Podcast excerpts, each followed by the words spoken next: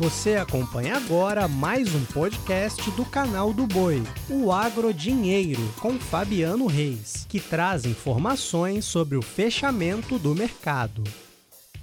Olá, amigos do podcast Agro Dinheiro. Trago agora as informações do nosso podcast desta quarta-feira, 31 de agosto, encerrando o mês. Olha só, na edição de hoje eu vou falar sobre a arroba do boi gordo, a movimentação que ela teve durante esse mês, um mês de muitas perdas, e converso com Alcides Torres, titular da Scott Consultoria, sobre esse tema. Também falo sobre a colheita do milho em Mato Grosso do Sul e o fechamento do mercado da soja hoje na Bolsa de Chicago. Começo falando a respeito da colheita de milho no estado de Mato Grosso do Sul, Mato Grosso do Sul que vai se aproximando da reta final e de acordo com a Federação da Agricultura do Estado, a colheita alcançou 70,8% da sua área de cultivo, atingindo 78,13 sacas por hectare de produtividade de acordo com os dados da FamaSul.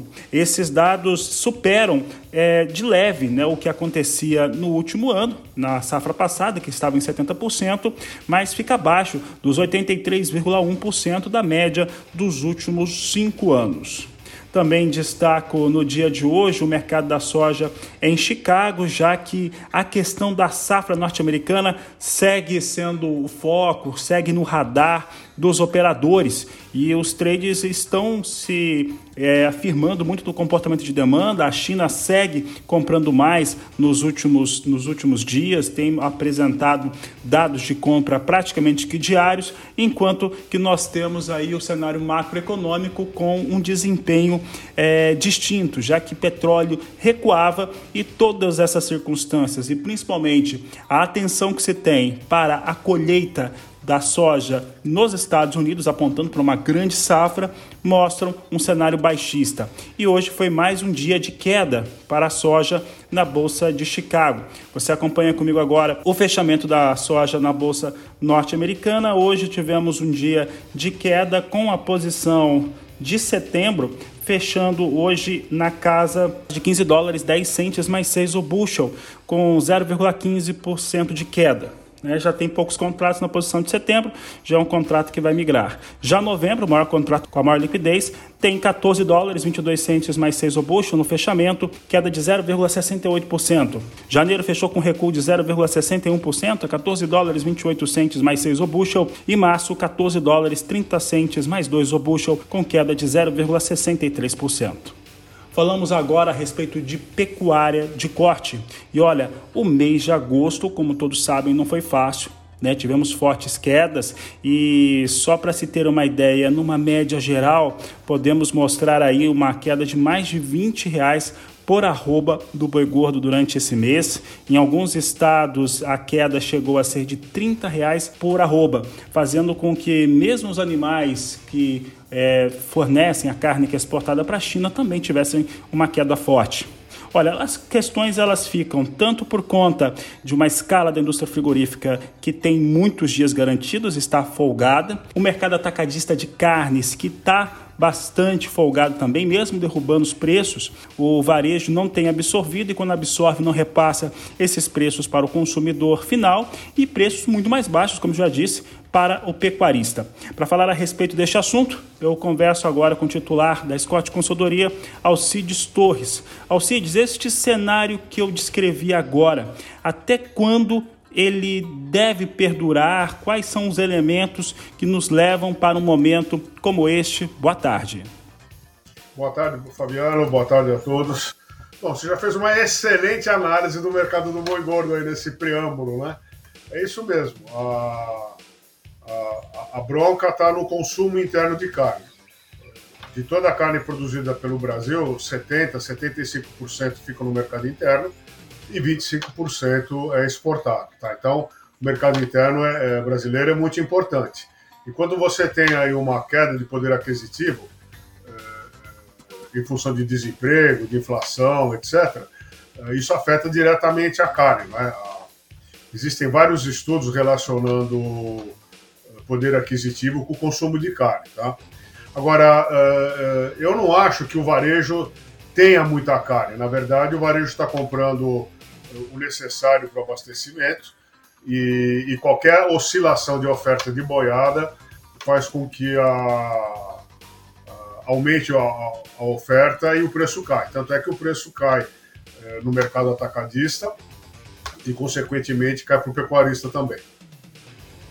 É, Alcides, e sobre essa questão da carne, no mercado atacadista mesmo, o mercado atacadista com volume um pouco maior, o preço caindo para o atacadista e, de acordo também com, com, algumas apurações nossas, essas quedas para chegar ao consumidor estão muito mais lentas também, que seria uma das formas também de fazer com que o atacado de carne ficasse mais leve, né, com uma menor quantidade de carne, e automaticamente a roda começasse a girar. Dá para ter essa expectativa, um mercado mercado atacadista com menor volume de carne para ofertar ao varejo e, consequentemente, uma redução a partir de então dessas escalas, porque as escalas continuam mesmo estando numa média que está nas últimas duas últimas semanas, continua muito alta essas escalas das indústrias. É, a, a bronca toda, Fabiano, está justamente no preço da carne para o consumidor, sabe?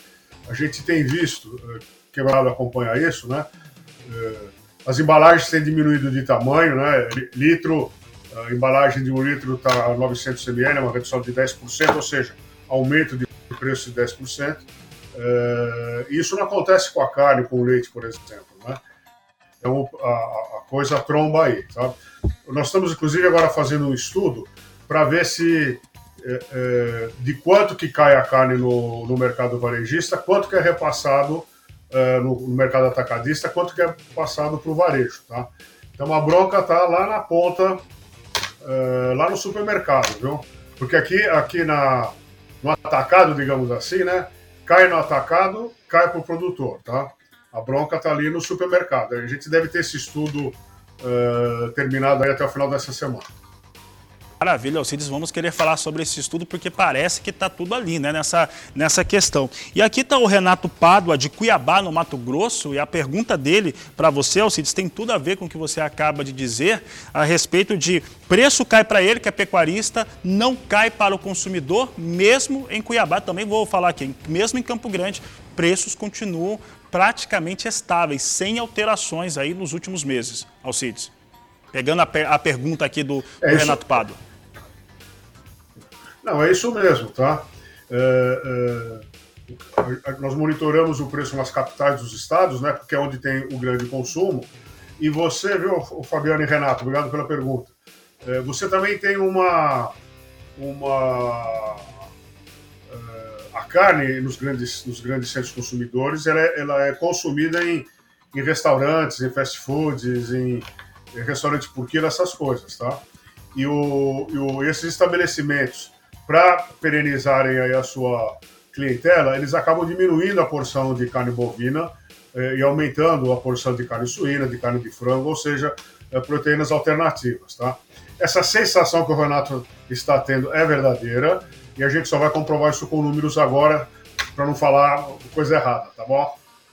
Alcides, é, falando a respeito também da, da questão das escalas e também como que o pecuarista está negociando, as escalas estão altas, isso dá uma, uma liberdade para a indústria também fazer ofertas é, menos interessantes para o pecuarista, para quem vende, né? As ofertas sendo feitas vão ficando com preços mais baixos. O pecuarista tem resistido a poucos negócios, né? o volume de negócios mais reduzido né? durante estas duas últimas semanas. Mas a questão é, nós vimos e estamos vendo alguns pecuaristas né, vão negociando boiada para escala, para abate, lá para o dia 17, 18, né, a partir do dia 16, 17 de setembro. A gente já enxerga que setembro vai ter uma realidade muito parecida com agosto. Primeira questão, é fato isso? Quer dizer, setembro devemos ter um mês como foi o mês de agosto? E qual que é a capacidade de resistência do pecuarista em relação a essas ofertas mais baixas? Por quanto tempo conseguiria suportar a produção pecuária brasileira? Fabiano, é o seguinte, né? É, vamos dizer assim, adivinhar o preço em agosto é, é temerário, tá? Cada, cada pecuarista precisa fazer a sua conta, ver quanto é que está a diária desse gado no pasto, ou no confinamento, ou no semi-confinamento, para ver se vale a pena continuar esperando preços melhores. O que nós observamos é que já existem algumas praças em que a gente identifica pontos de fadiga, sabe? É claro que o comprador, a hora que ele tem a escala pronta, e não precisa ser escala muito longa, não, viu? É, cinco dias de escala, uma semana de escala, é o suficiente para ele abrir uh, o dia oferecendo menos pela roupa do boi gordo, tá? Uh, então a gente deve. Uh, já, tem, já tem praças pecuárias no Brasil em que não se compra mais, mais boi, porque parou, ou, ou o volume de compra caiu, tá? Agora a gente tem aí a primeira semana de agosto, nós já percebemos um, um movimento de, de estoque do mercado varejista, de aumento de estoque do mercado varejista para atender essa provável demanda. A gente tem o feriado no dia 7 de setembro também, motivo de comemoração com churrasco e coisas e tal. Mas a, a, a verdade é que no segundo semestre a gente tem menos oferta de gado. Uh, o gado que está sendo oferecido é gado de sistemas intensivos de produção, confinamento e semi-confinamento, e a boa parte dessa escala foi celebrada com contratos a termo, é? uh, cujos preços são maiores que os preços vigentes, o que, de certo modo, responde a sua pergunta. Não é? O cara mais sensível do mercado pecuário é o comprador de boi. A hora que ele percebe que tem estoque e oferta, ele derruba o preço mesmo. Um grande abraço a você, Alcides Torres. Um grande abraço a você também que acompanhou o podcast de hoje. A todos um excelente final de tarde, uma ótima noite, um grande abraço e até amanhã. Você acompanhou o podcast Agrodinheiro. Para mais informações, acesse o nosso portal sba1.com. Até a próxima!